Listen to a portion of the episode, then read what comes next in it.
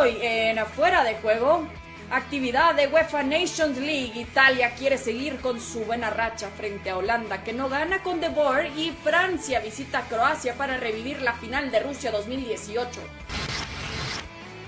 Además, Brasil y Argentina son líderes. Analizamos todo lo que dejó la eliminatoria de Sudamérica rumbo a Qatar 2022.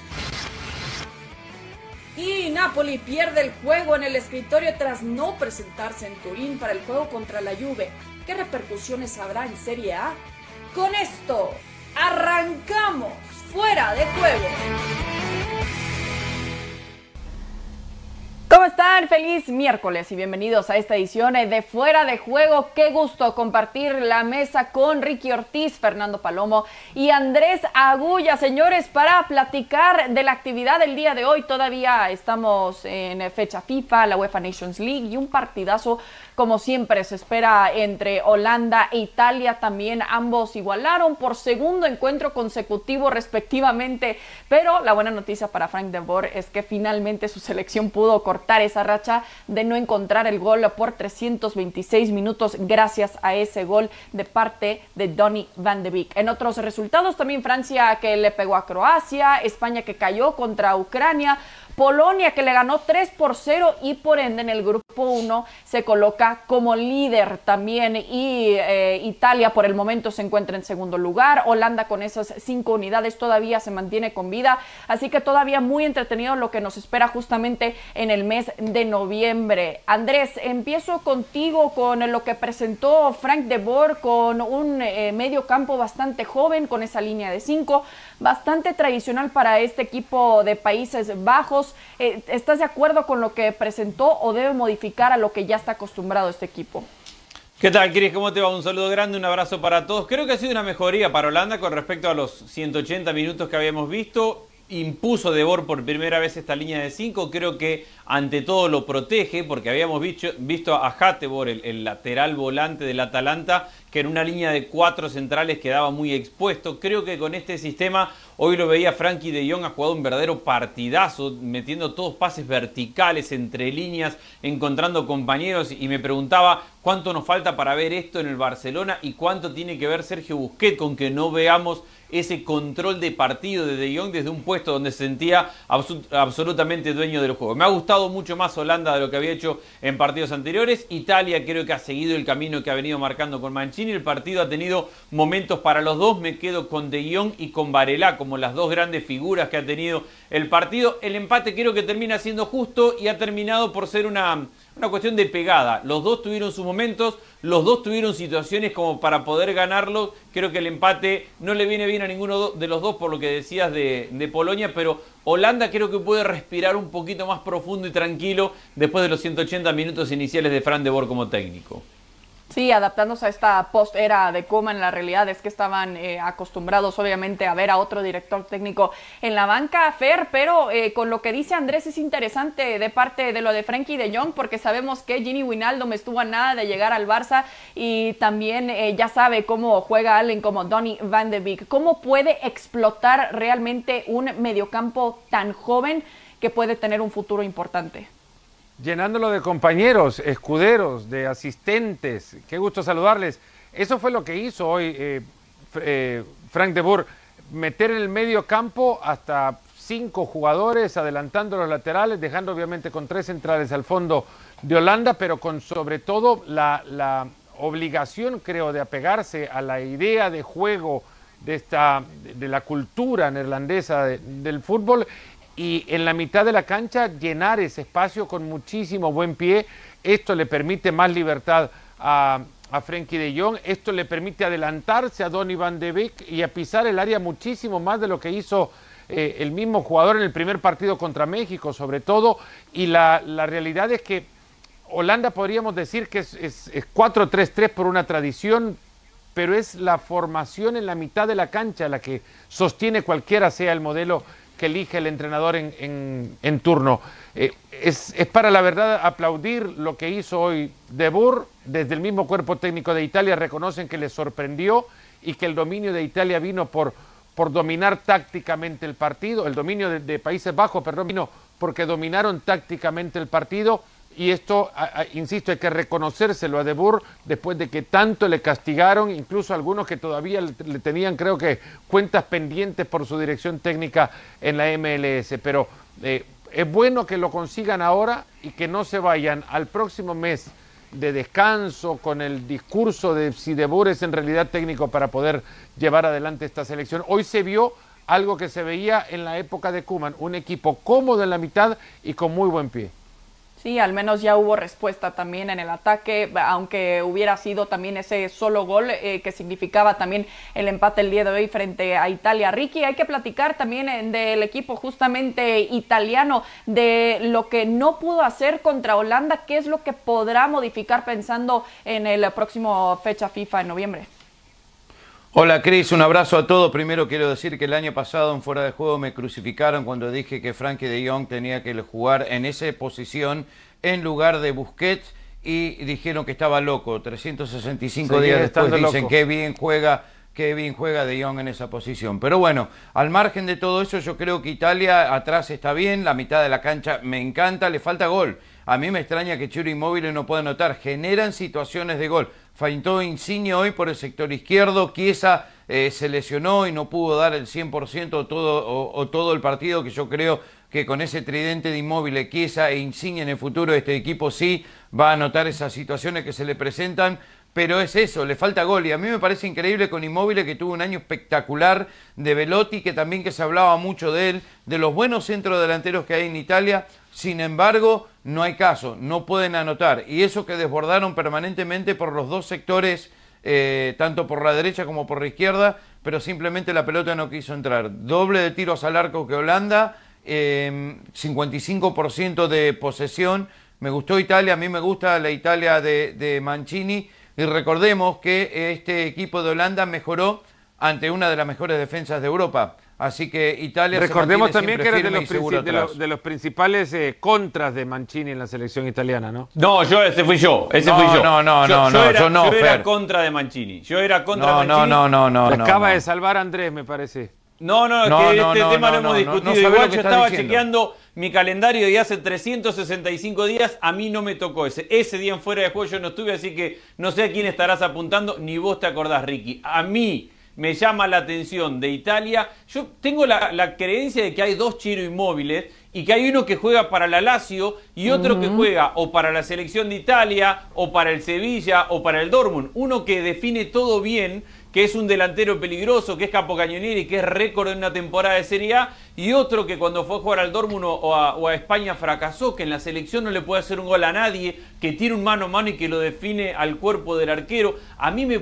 cuesta entender este Chiro Inmóvil que por momentos o en un club brilla, pero que en otra parte de su carrera pasa a ser un delantero mediocre, del montón sin marcar diferencia. Y le ha quedado muy grande el partido, o ha quedado de ver mucho en el partido de hoy, Chiesa. Ricky decía que se lesionó, no sabía yo que se había lesionado, pero sí que jugó muy, pero muy, pero muy por debajo de lo que le conocemos a Chiesa, del potencial que tiene Chiesa. Entonces, si ya tenés a, Chiro Inmóvil que no define las que tiene, y a Chiesa que juega de hombre invisible en el partido de hoy, Italia puede tener buenos momentos de control y puede tener un gran Varela me llamó la atención también la posición de Pellegrini, de extremo por izquierda, es derecho, nunca juega de extremo y realmente jugó de extremo por izquierda, pero bueno, en eso ha acertado Mancini porque ha metido el gol de Italia, así que algunas cosas interesantes para ver el equipo de, Varela en esa. Sí. Maravilloso. Tremenda. En una combinación muy bien hecha también con Chiesa por ese lado explotando a Blinkert.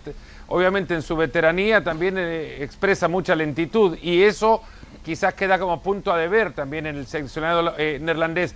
Y, una cosa nada más para terminar, si Blin sigue y, es todavía importante en la selección de Países Bajos, bueno, del otro lado, Chiellini sigue también siendo vigente y es muy difícil encontrar a alguien que pueda por ahora al menos llegar a inquietarle la titularidad.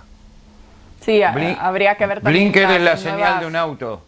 Sí, las nuevas generaciones también, y es interesante lo que dicen de Inmóvil porque a final de cuentas anotó 36 goles en 42 partidos y hay que exigirle también a nivel selección no sé si es cuestión de volver a adaptarse a estos nuevos tiempos. Pero en fin, seguimos eh, platicando de la UEFA Nations League, de la derrota de 1 por 0 de parte de Inglaterra también contra Dinamarca. Curiosamente, eh, el único gol que cayó fue de parte de Christian Eriksen, eh, también el ex Premier League, el ex Tottenham también. pero en fin, una semana que ha sido realmente desastrosa por parte de Harry Maguire, que hoy también se ve expulsado terrible lo que eh, ha vivido el joven del Manchester United. Bueno, ya no, no tan joven, ya con bastante experiencia eh, en defensa, pero Andrés, ¿qué le pasó al equipo de Inglaterra para ti? Me parece que la respuesta la acabas de dar. Le pasó a Harry Maguire. ¿ah? Ha jugado el peor partido que le hemos visto en la selección inglesa. Ha jugado el peor partido que le hemos visto en mucho tiempo. Ha confirmado esta tendencia a la baja en cuanto a su nivel, porque ya en el Manchester United lo estamos viendo que ha dejado de ser un defensor que en algún momento marcó diferencia por su juego aéreo y que más o menos cumplía en la fase defensiva con otro defensor central que lo ayudara o que le cubriera los espacios. Ahora Maguire es lentísimo para darse vuelta, no marca a nadie, deja a su equipo con, con un hombre menos, es decir, creo que la expulsión de Maguire ha marcado lo suficiente el partido como para explicar el resultado a partir de jugarlo prácticamente en 60 minutos sin a uno de sus defensores titulares y, repito, había jugado hasta ese momento ya un partido pésimo. Sí, totalmente. Y, bueno, se reflejó definitivamente en el marcador complicado también para Southgate, pero seguimos justamente platicando de algunos resultados que vimos en la UEFA Nations League. Tenemos que platicar también sobre la selección de Francia que tuvo actividad. Eh, habría que ver también eh, qué tan buen año puede tener, obviamente considerando eh, la pandemia, después de lo que ha sucedido en la Copa del Mundo, enfrentándose también a Croacia. en fin, este reencuentro también eh, tan feliz así Antoine Grisman por ese 2 por 1, un Grisman que parece estar más contento también ahora en el Barça, quizás también ahora en la selección eh, de, Francia. Y Ricky, ¿cómo viste justamente este encuentro eh, donde también podríamos hablar no solo de Grisman, sino de, también de Mbappé? Sí, los dos finalistas del Mundial con un resultado muy parecido, no no tantos goles, pero Grisman detrás de Mbappé y Marcial eh, me gustó. Eh, es un jugador ya más maduro que se pone el equipo al hombro. Saben que van a depender mucho de él, que Mbappé tiene un futuro increíble, pero todavía no, no, no sé si se anima él mismo a decir esta es mi selección. Creo que eh, siguen teniendo la mejor camada de jugadores hoy por hoy en el mundo. Pueden armar dos quizás hasta tres selecciones de primer nivel. Es increíble lo que tiene Francia, eh, no falla, hace lo que tiene que hacer, eh, tiene una gran defensa, me parece que es el equipo a vencer una vez más. Eh, por lo que hemos visto hasta ahora, muchos están armando, sí, van por buen camino. Yo, Inglaterra, no, nunca, siempre desde el año 66 vienen diciendo lo mismo, no pasa absolutamente nada, pero Francia sí es consistente y está muy bien. Y Grisman y Grisman está, como decía, me parece que está más contento en el Barça y esto lo, lo ayuda en la selección. Sí, totalmente de acuerdo. Bueno, ahí los resultados, eh, los más destacados, al menos eh, en esta jornada de la UEFA Nations League, que nos ha dejado también una noticia importante en el positivo de parte de Cristiano Ronaldo. Lo vamos a comentar un poco más adelante porque tenemos que hablar de las elecciones también albiceleste y también de la verde amarela porque ahí están los dos con paso perfecto iniciando al menos las eliminatorias de la Conmebol rumbo a Qatar 2022. Acá eh, en cuanto a lo que vimos de parte de Scaloni, el mejor inicio en cuanto a unas eliminatorias eh, mejor que Martino, mejor que Sabela y lo mejor que ha visto este equipo desde el 2007 también. Fer, ¿a qué se debe al menos este buen arranque del equipo de Argentina? Bueno, eh, hay que hablar de los 180 minutos. La selección argentina no ha jugado ni cerca de la, de lo que, de la capacidad que puede llegar a tener, ni siquiera cerca de lo que se le ha visto con, con Scaloni como técnico. Ha encontrado alguna que otra individualidad en el primer partido. Eh, se le cae a Cuña, con esto también se le cae, creo, bueno de la planificación, buena parte de la planificación para, para el partido eh, contra Bolivia. No sé si al Papu Gómez qué reacción puede tener después de todo esto cuando lo han hecho viajar y no ha jugado ni un solo minuto con la selección. Pero regresando al primer partido, para destacar en aquel entonces lo de Lucas Ocampos y lo de Messi, para destacar en el partido en La Paz, el gran esfuerzo de Ezequiel Palacios, de nuevo también Messi pegando un pique en minuto 87 de partido y echando una, una carrera eh, a toda velocidad para tratar de ir a recuperar pelotas, esfuerzos individuales que se consolidan, el de Martínez Cuarta como... como eh, central, eh, mejor partido el segundo de Tagliafico que el primero en la bombonera, donde también el cuadro ecuatoriano lo obligó a un encuentro mucho más físico, interrumpido también, con, con muchísimos cortes, y no se puede medir, creo, a ningún equipo que llegue a enfrentar a, a, Bolivia en La Paz por su juego, ahí se juega como se puede, no, no como se quiere, y, Argentina lo que puede rescatar de todo eso es el resultado y haber descubierto que aun y cuando eh, la altitud puede afectar a muchos, hay otros que se superan o superan cuando menos el, el impacto físico que te puede generar eso y, y se, se, muestran como para trascender. Messi, caso aparte, pero insisto en lo de Palacios que jugó un partidazo para, para servirle como opción a, a Scaloni. Un caso curioso además porque en el Bayern Leverkusen apenas si tiene minutos. Sí, sí, es, es, increíble cuando sucede eso, ¿no? Que le tienen mucha confianza en su selección, quizás no tanto a nivel de clubes y a un hombre que le tienen confianza en ambos, pero que no pudo, pudo estar, es el Kun Agüero que ya presumió en redes sociales que ya está entrenando y está más cerca su regreso. Ricky, ¿qué tan importante podría ser un refuerzo ahora sí como Agüero pensando en el eh, próximo, en la próxima fecha FIFA? Y no sé, eh, hay que ver cómo vuelve Agüero. A mí me encanta, pero Lautaro es el centro delantero que cada vez se va afirmando más. Eh, hay otros tipos de jugadores. Me parece que esto es medio una limpieza también de los históricos, dejando a Messi nada más en este equipo. Y por ahora la selección argentina, sin jugar bien, ganó los dos primeros partidos y ganó en Bolivia, que esos son son tres puntos de oro, no cualquiera va a Bolivia y gane, y a Argentina le ha costado muchísimo por mucho tiempo. Dicho esto, con dos victorias y no jugando bien, se tiene que ilusionar a Argentina, porque puede mejorar en su juego y ya tienen dos partidos en la canasta, entonces esto significa de que puede eh, eh, mejorar y seguir sumando a tres, y esto hace de que Argentina se empiece a preparar para lo que quieren, no solo clasificar al Mundial, sino también el último Mundial donde Messi tendría la oportunidad de levantar la copa. Así que eh, tienen mucho camino por recorrer, tienen mucho trabajo por delante, pero al margen de todo eso, insisto,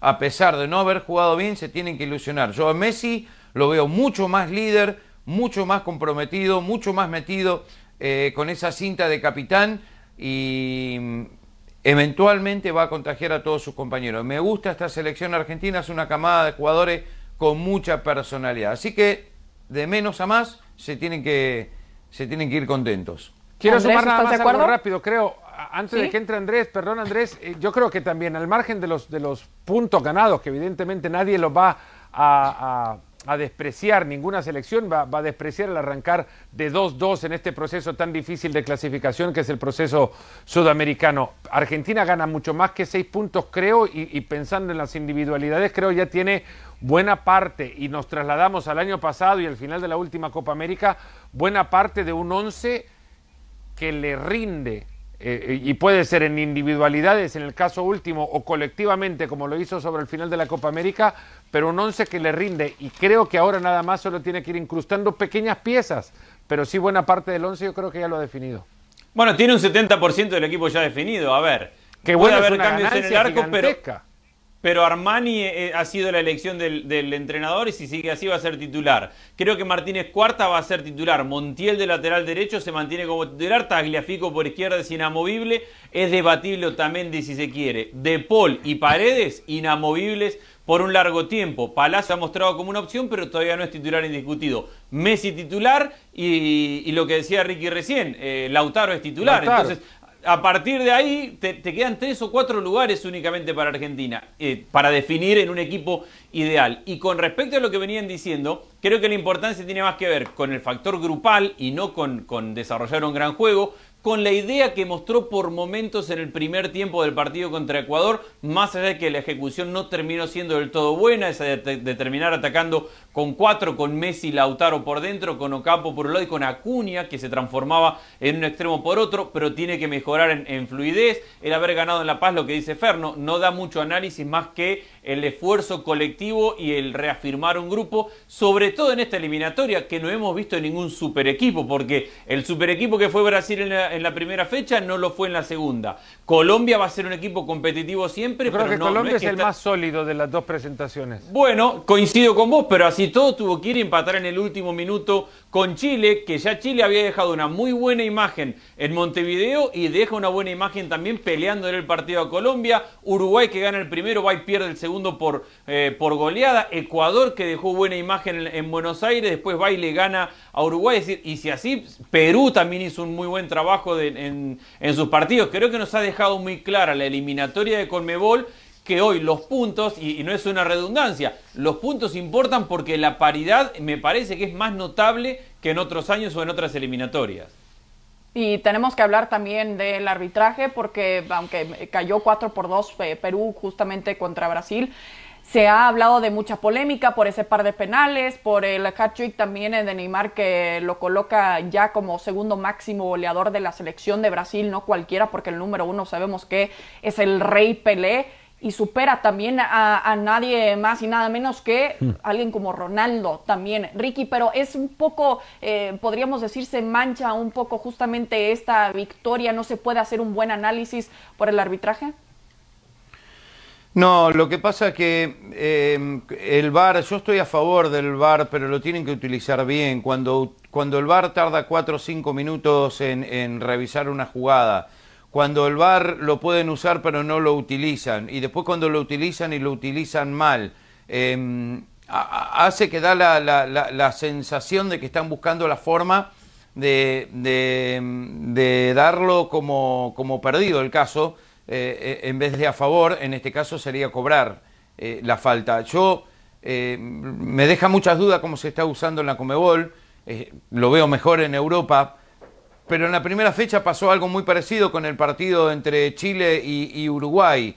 Y lamentablemente ahora todo el mundo está dependiendo del VAR y todo el mundo lo puede ver en repetición varias veces y todo el mundo está esperando de que hagan lo, o tomen la decisión adecuada y muchas veces no lo hacen. Hubo polémica muy grande, muy profunda, que al final esto enloqueció a la gente a tal punto que el árbitro casi no se puede ir del estadio.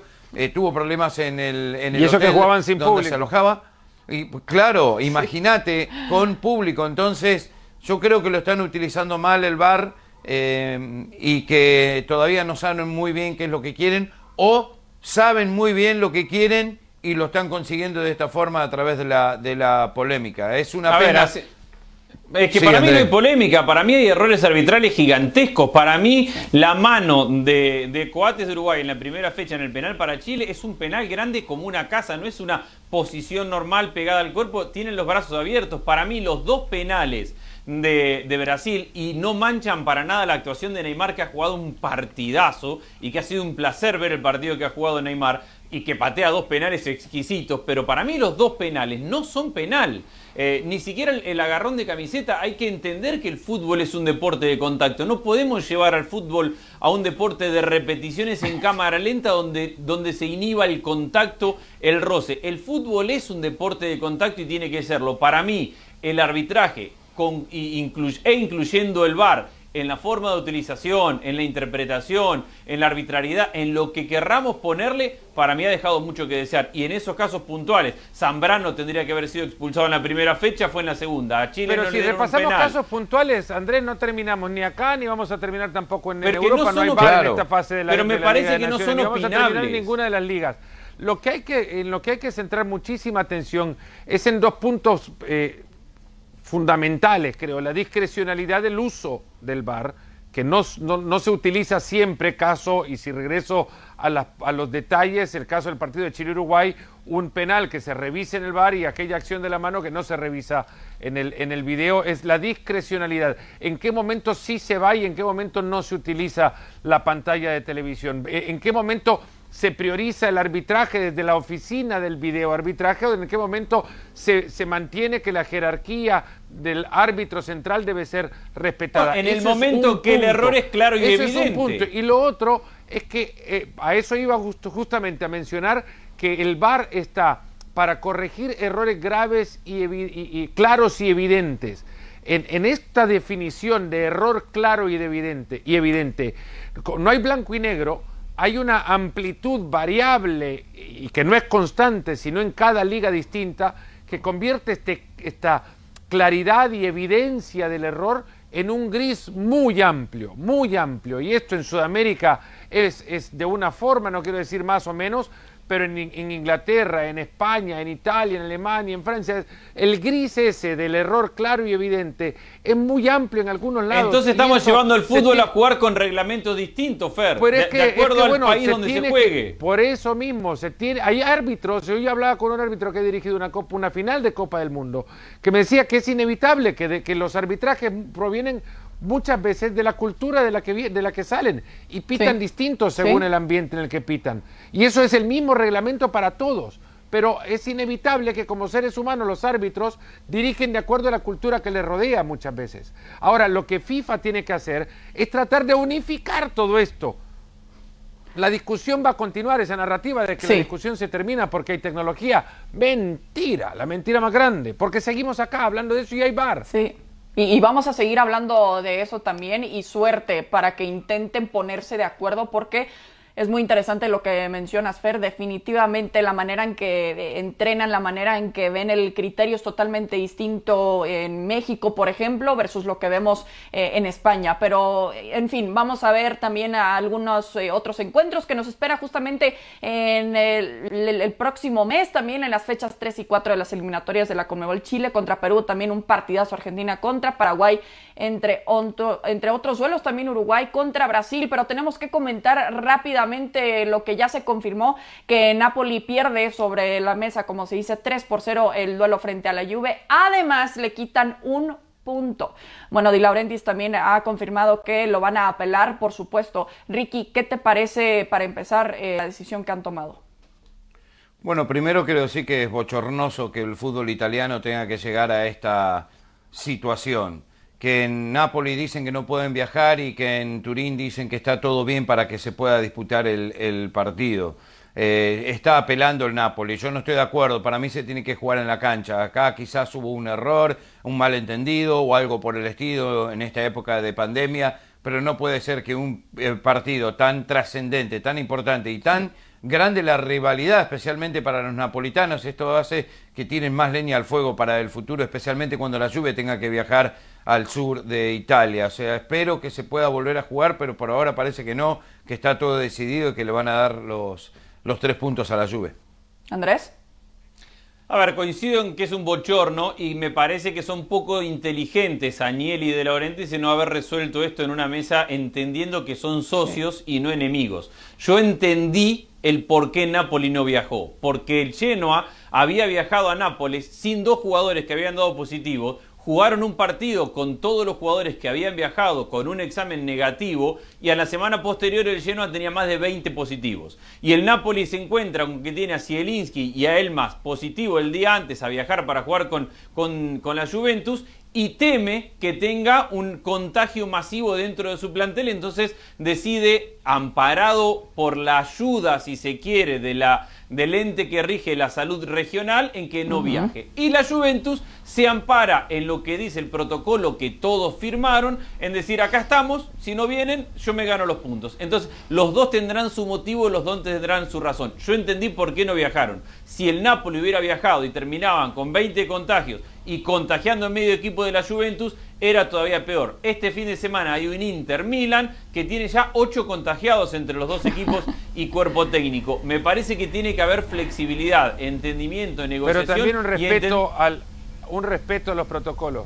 Y acá lo un respeto a los protocolos, pero a ver. Lo que, esta decisión del, lo que esta decisión de la justicia deportiva ha sentado como precedente es que no se puede interpretar o ampararse en una recomendación que hizo la autoridad de salud local eh, para no viajar, encontrando que cuando toman ya una determinación eh, en el día del partido y era muy tarde para que el Napoli pudiera cambiar los planes para viajar. Cancelaron viaje eh, por, por una interpretación propia, en contra del protocolo. Esto es lo que la justicia deportiva ha dicho hoy. El protocolo antes de que exista una determinación oficial que no existió en su momento para el Napoli de parte de la autoridad de salud local es lo que rige. Y en consecuencia, si el protocolo dice que se puede viajar, se viaja. Bueno, pero la, pero la, la, agencia de salud local, FER, le dice al Napoli que tienen que identificar la dirección en la cual van a estar los jugadores en cuarentena. Entonces, no te obliga a no viajar, pero te está diciendo, decime dónde van a estar todos los que han estado con los positivos porque tienen que estar en cuarentena. y no puedes mentir. Es, todo contradictorio y todo se tiene que resolver, me parece, desde una mesa entendiendo que son socios y no enemigos. Me quedo con la palabra bochornoso. Estoy totalmente de acuerdo. Así ha quedado este duelo, al menos que no se jugó. Bien, Ricky, dejaste la palabra del día. De Juve contra Napoli. Ricky Ortiz, Andrés Agulla, Per Palomo. Gracias.